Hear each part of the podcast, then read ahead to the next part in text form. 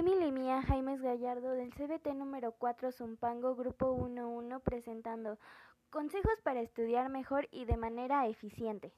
La primera sería que cortes tu tiempo de estudio en trocitos. Es mejor controlar tus ratos a que le dedicas al estudio, poniéndote un límite de tiempo, más bien bajo para cada sesión. También lo ideal es que tú hagas los ratos de estudio que no superen de 30 minutos.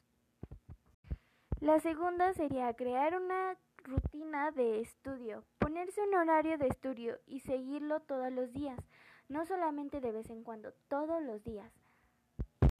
Otra demasiado importante es que mantengas alejadas las distracciones.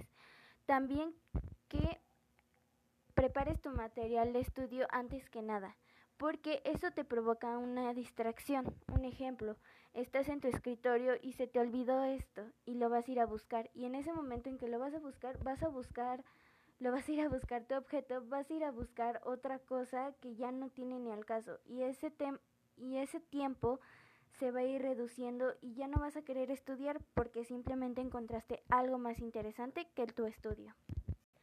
Para mí se me hace muy importante también crear notas y resúmenes en hojas individuales. Uh, un ejemplo podría ser que cuando un tema te parezca muy interesante, puedes hacer tu opinión sobre ese tema y escribirlo en forma de resumen o escribir lo que te pareció más interesante. También puede ser proponerte al menos un tema cada día. Por ejemplo, hoy quieres estudiar matemáticas.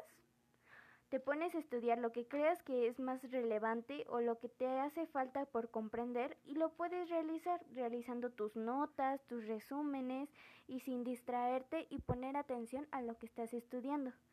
Claro, también hay que alejar esa parte de la memorización literal porque eso de memorizar no te va a hacer bien.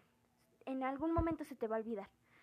Así que es mejor que tú mismo puedas crear tus, tus propios resúmenes, como le había dicho, y tú puedas memorizar tus cosas a tu manera. Por ejemplo, puedes ver cualquier cosa y dices, ah, es esto. Pues fácil, ah, eso es fácil y puede ser comprensible. Y además te alejas de todo eso de la memorización, porque memorizarnos algo no sirve de nada, porque en cualquier momento nos lo vamos a olvidar. Explicarle algo que es también muy útil es la práctica constante. Un ejemplo, a mí se me complican las matemáticas y me enseñaron un nuevo tema y ese tema me pareció interesante y algo que no sabía. Para mantenerlo fresco sería bueno que tú realizaras un ejercicio cada día en una de esas en una de esos minutos que tienes para estudiar. Así no se te olvida y lo mantienes en tu memoria todavía. La lección a otra persona. Eso también es muy bueno, ya que a la persona que no sepa hacer esto, tú lo puedes explicar con tus propias palabras y esa persona incluso lo puede entender o, o no, ya que si no te das bien a explicar, esa persona va a quedar más confundida. Pero este que le enseñes a otra persona sobre ese tema que ya sabes y que aprendiste, es bueno enseñársela a otra persona porque también lo puedes mantener fresco. Eso para mí se me hace muy buen contexto para estudiar. Y también sería que estudiaras algo dinámico. Por ejemplo, si estudias algo que te interesa mucho, hazlo dinámico, como si estuvieras jugando, no sé, para que no se te olvide y lo tengas presente. Y así no se te haga aburrido lo que estás estudiando. Así que es muy bueno, pero para mí lo que me parece mucho más, más, este, ¿cómo decirlo? Más importante es que huyas de la memorización literal. Porque memorizar cosas no te sirve de nada. Explicándotelo a ti mismo te va a servir mucho porque tú mismo te lo explicaste y ya lo entendiste. Y cualquier persona que te lo pregunte, ya entendiste por qué pasa esto y por qué es así. Y también cortar el tiempo de estudio, ya que cuando cortas tu tiempo de estudio, no te la pasas todo un día estudiando, sino que también puedes divertirte, puedes alejarte del estudio un rato.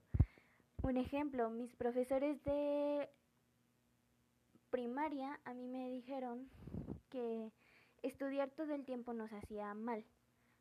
Así que nuestro profesor optó por dejarnos 20 minutos de, de, descanso y después de ese descanso volvíamos al estudio y él nos enseñó un tipo documental de que cuando nuestras hormonas, creo que sí son hormonas, están todo el tiempo trabajando se intensan y ya nosotros nos bloqueamos ya no queremos hacer esto, que nos pareció muy aburrido, pero cuando dejamos descansarlos y estamos nosotros ya relajados, tenemos ganas de aprender más. Eso es lo que a mí me hacían en la primaria y gracias a eso pude aprender algunas cosas que me parecieron muy interesantes. Así que bueno, esto fue mi los consejos para estudiar mejor y de manera eficiente. Puede que no me dé a entender bien porque todavía no me sé explicar con mis palabras. Me pone nerviosa porque quiero dar a entender una cosa, pero no, no la logro manifestar. Así que tengo que yo practicar eso. Y bueno, esto fue todo. Gracias profesores. Que tengan un excelente día o noche y tarde. Hasta luego. Esto fue mi podcast. Espero que se haya realizado bien y que me haya entendido bien. Dado a entender bien. Muchas gracias. Hasta luego.